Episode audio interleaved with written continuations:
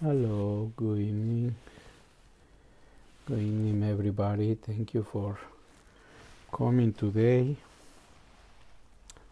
to our weekly Monday nights of Zazen and Dharma talks. And I don't know about your place, but it is raining right now, right here in Chula Vista. is raining, and uh, it was very nice to sit with with the rain. Um, tonight, I'd like to talk about the four bodhisattva vows. Um, so it was inspiring about those vows, and I said, "Oh, that's a good idea to to give a talk." And when we start our sitting group, uh, we went through several names, and one of the names was for for vow sangha, and and then I was, uh, I think it was very um, was very clear. It is very clear about the mission and vision of for sangha with the four vows, uh, the four bodhisattva vows. They really capture all our practice. It's a very beautiful um, guidelines for this practice. A, a great reminder, and and then um, but related with the marketing for a name of a group that we want to attract new people into meditation practice is not really good because you read for vows, sangha, vow already, I think, uh, push people away from it. Nobody wants to make vows, and and then and then sangha is totally a foreigner uh, worth and then so that's why we we change it to open gate and Zen collective to be a little more accurate with with our situation in these times. And um, so the but talking about four bodhisattva vows the grave the four great bodhisattva vows. And for those who who doesn't know so much about Buddhism, um, so the, the word bodhisattva is uh, is ref referring to all all beings that they postpone their own awakening to help others. It is kind of altruistic um, heart, um, and then to help others, um, and then and then we postpone uh, or on enlightenment, so to speak, or on awakening. So it's about service, about helping others. So that's what I mean bodhisattva. Bodhi is awakening and sattva is being. Being who is awake and, and then helping others.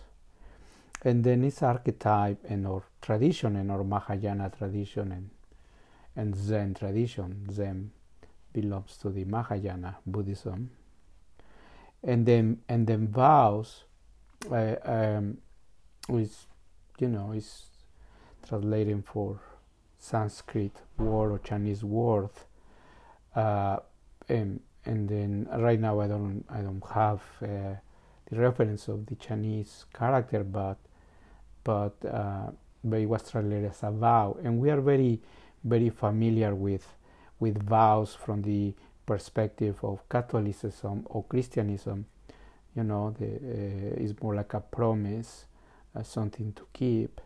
And from the perspective of Buddhism, it's a little different. It's uh, the flavor is is a little different. So, so here with something related with Bodhisattva and our practice. When we start our practice, obviously uh, we come because we want to get benefit from this practice. You know, we got to have to have sense of benefit uh, to to from this practice, and then and then and then my intention is the beginning is to you know to feel better or to release my own suffering and then in the beginning of, of our journey or when start doing this practice, we don't think about others.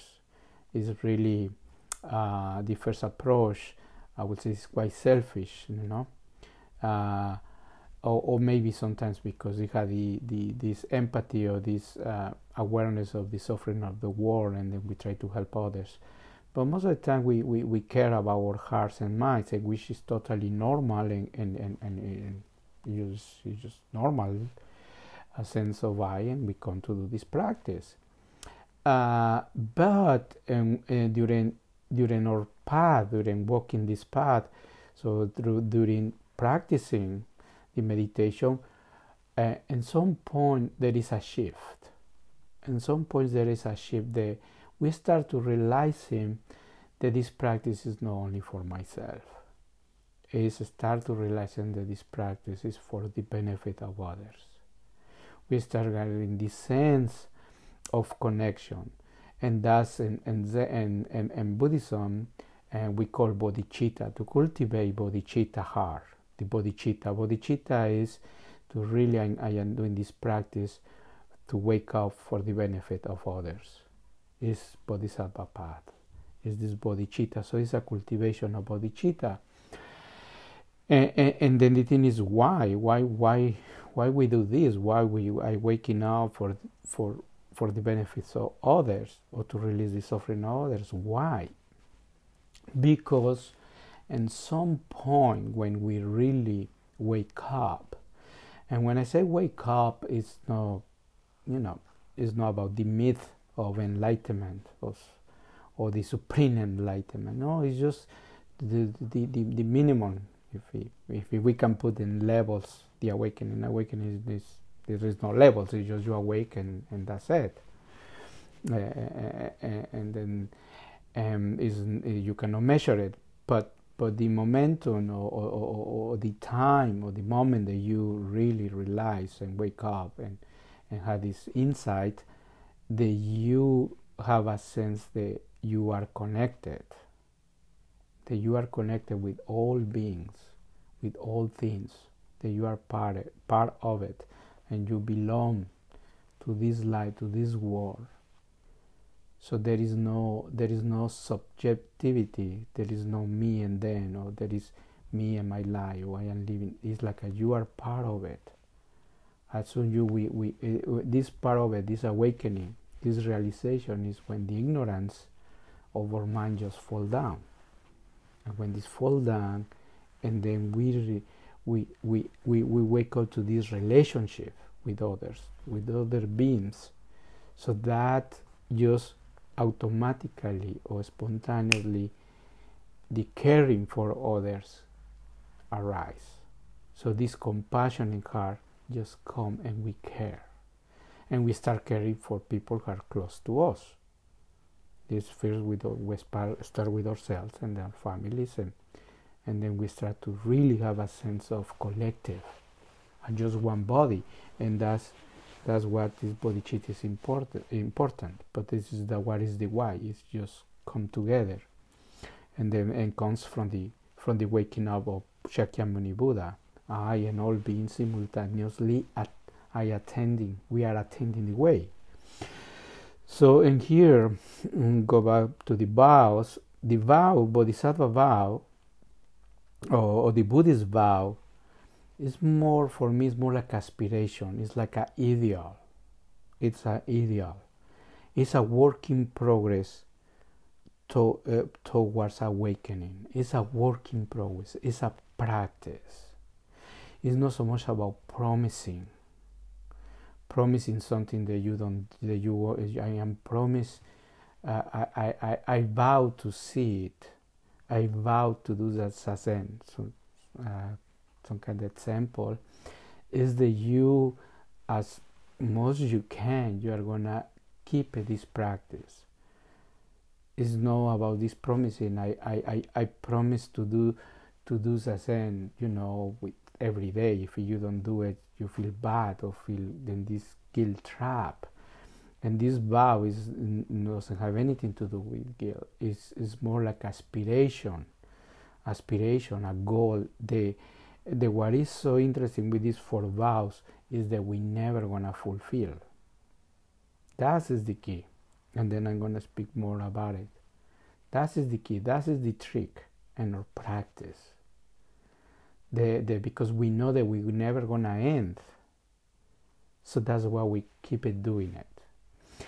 And then and then when I was reading about it and then I was reflecting about it, this this idea came to me about about life you know so we came to this life and then and then there is some kind of a vow you know the vow to live this life and we go through so many so many challenges difficulties pain suffering.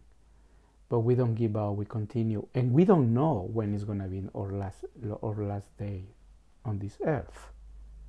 And not because we don't know when it's gonna be the last day we stop living or or, or we create this kind of apathy or not to not to not to live you know no we continue living you know we go to bed and we wake up and then another day and another day and another day and this kind of aspiration uh, or this kind of the, the, the, the act, attitude is is about this these vows, the bodhisattva vows, the Buddhist vows. And, and then and then it's a cultivation of the practice, cultivation of ideal, cultivation of, um, and and then when we decided to do this practice, we were practicing. We start, um, you know, we start learning, learning um, and the, the bodhisattva path and um, and also we are start living our lives by vow and and and Shohaku Okumura in his book Living by Vow he he, he make a very interesting uh, distinction about the way how we operate in our lives living by vow versus living by karma. And that's where it's so interesting. Living by karma is is is about the conditioning. It's our conditioning. It's about habits, patterns, behaviors. You know.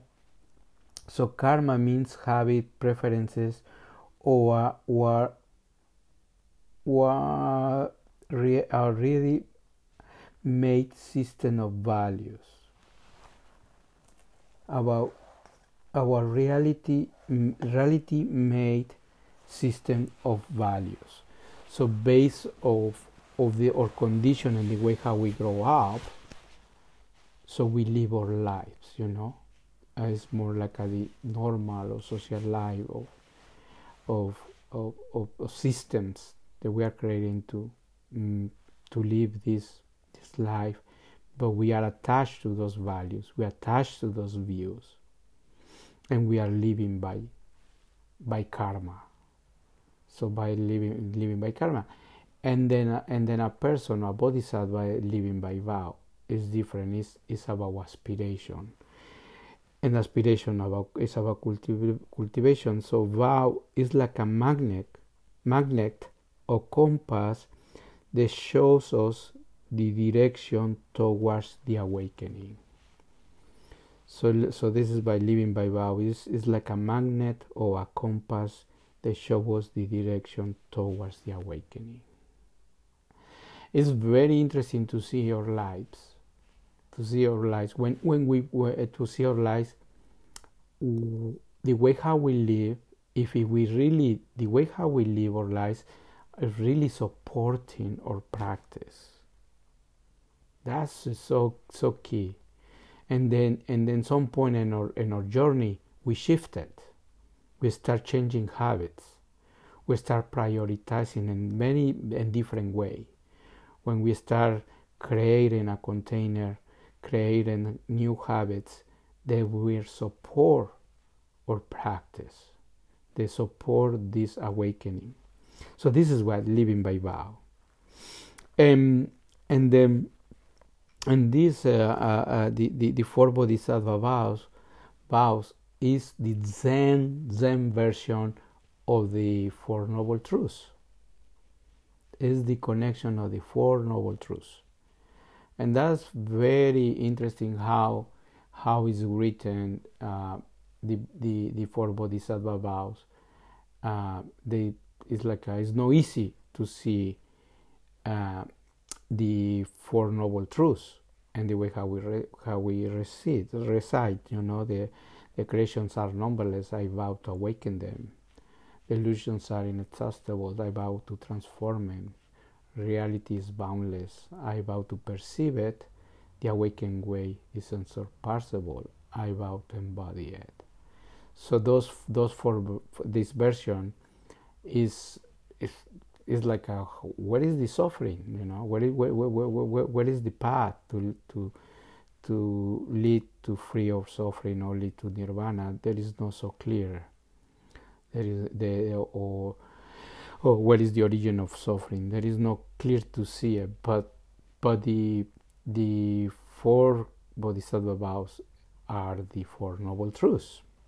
And and then and then when we chant we recite we are remind ourselves about walking this path the eightfold path the four noble truths. Um, and then I'm gonna read the old ver- the old version of of the of the four four vows one of the old version and it's uh, it's it's, it's very uh, it's more close to the four noble truths it say um, I vow to enable people to be released from the truth of suffering. I vow to enable people to, under, to understand the truth of, of the origin of the suffering. I vow to enable people to peacefully settle down in the truth of the path leading to the cessation of suffering. And then I vow to enable people to enter the cessation of suffering that is nirvana. So that's the that's one of the old versions of these four four vows. Um, so so in the first one, uh, in comparison with the creations are numberless, I vow to awakening, awakening. All beings are numberless all beings. Um, and then, like I say in the beginning, the key is the numberless. That is the key for our practice. When we understand that this practice is endless, that this practice uh, uh, we are gonna never end about the awakening. You know, we are never gonna, we cannot measure when this practice or the quantity of how many how many ascents, how many sessions, how many sessions, or how many years of practice. So that is no is not possible. So so and these beings are numberless. So I vow to awaken and it's a huge contradiction. But during this contradiction it helps us to to remind ourselves humble towards the path because because if we if we if we, we have a if we, have a, some kind of cap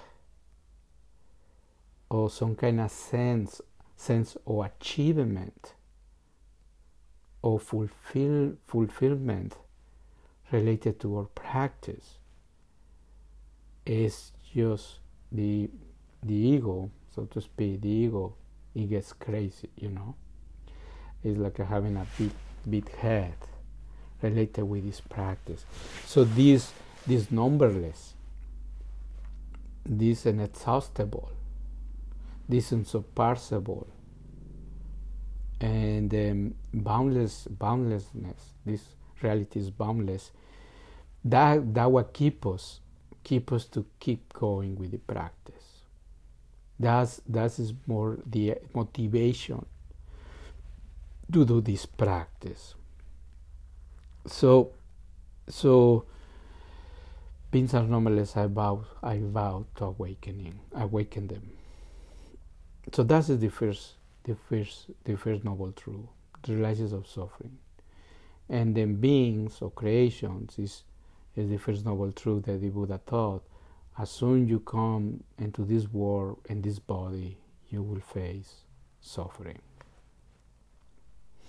So awaken them uh, and the and the and the means to to really wake up for the for the three poisons to really to really um, um, uh, to remove the ignorance, the wrong the wrong perception of life, the wrong view of reality. What we think that when we were ignorant, uh, uh, we perceive life. We perceive life in a certain way, and we and, and we and we think that what we perceiving is the reality, but it's completely wrong perception until really wake up. And the waking up is to realize the impermanence of life, to realize, not to understand, to realize, really to realize, not to understand intellectually, is to really realize the changes, the, the, the, the, the, the this life can completely flux, changing, changing emotions, feelings, thoughts, and, and also our body, you know.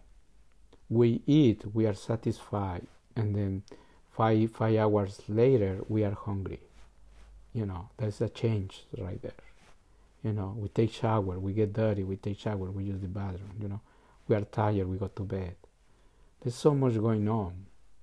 So this practice helps us to, to, to realize the impermanence and also to realize this ego, egolessness or this non-self to realize this self is changing all the time or this self is is created by by the by the five skandhas or the five aggregates, you know, by feelings, by by thoughts, by the senses.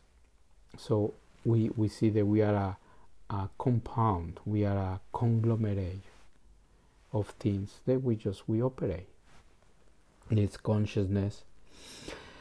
And then I vowed to, to, to the, the second the second vow avoid to enable people to understand the truth of, of the origin of the suffering as the old version, and, the, and then the, the, the, the second uh, vow and, and, and the version that we chant is delusions are inexhaustible. Delusions. Delusions or desires are inexhaustible. I vow to transform them. I vow to transform them. So the delusions uh, here is, is the attachment, the attachment or the desires, the attachment to the idea of this me, of this I.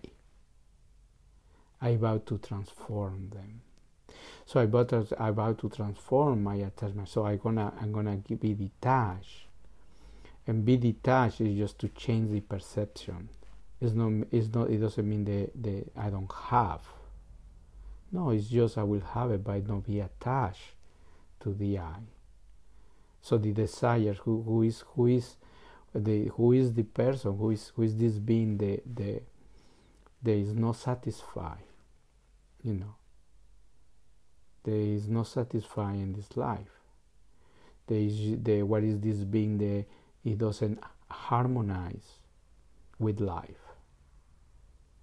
That this moment is not enough. That we are looking for the next moment. Or for the next assignment that we are going to experience. Because this moment is not enough. So so so to, to realize that desire so we we start you know we start transform transforming transforming or of life and trans- is transforming our behavior and transforming our relationship to this life. You know, there is just part of it and we have to do it. It's a very, very Zen approach. They just do it. Just do it, instant to clinging.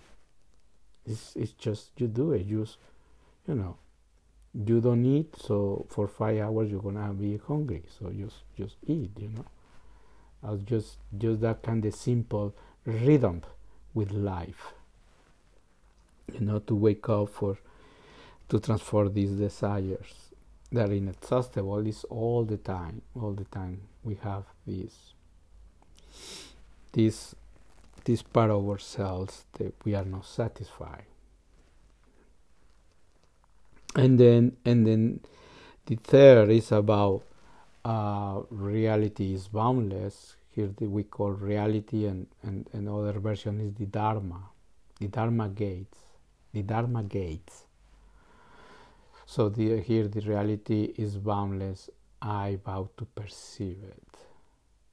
So here the dharma is the is, is the phenomenon is what we are experiencing. It's just life it's boundlessness it's changing all the time we are perceiving causes and conditions are changing all the time.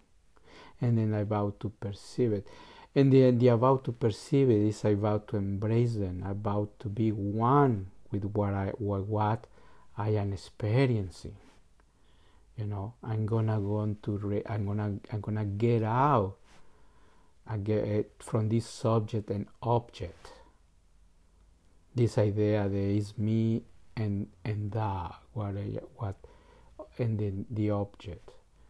So this to close the gap of this duality, duality view is the ter the tervao, the tervao, the the, the dharma gates are are boundless. I vow to. Sometimes we say I vow to enter because there's a gate. No, I going I vow to enter, and that I vow to perceive it. Um, and then the old version is about pointed out about the, there is a path, you know, they enable people to peacefully settle down and the truth, to perceive the truth. Dharma, Dharma, and also Dharma, another version of, another translation of Dharma is truth. So settle down and the and, uh, and the truth of the path leading to the cessation of suffering. And the last one is about to enable people to enter this decision of suffering that is nirvana. And here uh, and and the and the and, and, and our current version is uh, the awakened way. The awakening way or the buddha's way is unsurpassable. I vow to embody it. So the awakened way the path to lead to awakening It's unsurpassable. I will never gonna end, but I'm going to embody it. And then, and then I love the word embodiment. Embodiment. So embodiment is to really my my my whole body, my flesh and bone and bones gonna experience. It's a it's a it's an act. It's an action you know it's nothing it, it doesn't have anything to do with uh, uh, intellectual understanding of the path is is just my life my life my life is is the path. My life is the path. I am walking the path you know to my life uh, my life is the path. And then if we see the eightfold path is a very very clear and practical guidelines or task to do you know very practical you know to live a life with ethics to live a life with practice and to live a life from the from, from uh, wise from wisdom from wisdom. And so that's that's is the the uh, the last one you know the, the so the embodiment and the embodiment there are behaviors. And then the whole journey the whole path is a loop it's a loop. It's not so much about linear. So, so the the awakening combat, you know, co, co, co, combat to is is a, a feedback loop. Um, so is is is is behaviors, you know, is, is the way how I conduct in my life. So I I I. I, I, I waking up and the same time I am cultivating causes and conditions they're supporting my awakening to sustain, uh, so to speak, sustain this awakening, you know. And then, and then is the is the eightfold path: ethics, meditation, and wisdom. So these are the, the, the four the four vows, the four great vows, the Bodhisattva vows. So Um, and I'm gonna read up just to end uh, some some uh, thoughts from Shohaku Okumura, uh, Roshi, and from the book uh, Living by Vow, and he say, "Our practice is the whole of our life, not something special that we do only in the monastery or or in a sesshin or retreat." Those are important parts of our practice, but the Buddha taught us to just awaken to the reality of our lives and live on the basis of that reality. We had to live right now, right here, with this body and mind and in the co- and the company of others. The guide, the guiding force, the compass that leads us to live to live out this reality is the Bodhisattva vows. Okay, my friend, this is this the thing that that I that I had for sharing tonight.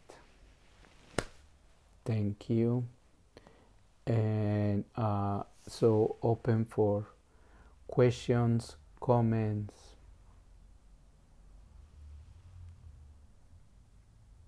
Please feel free to ask.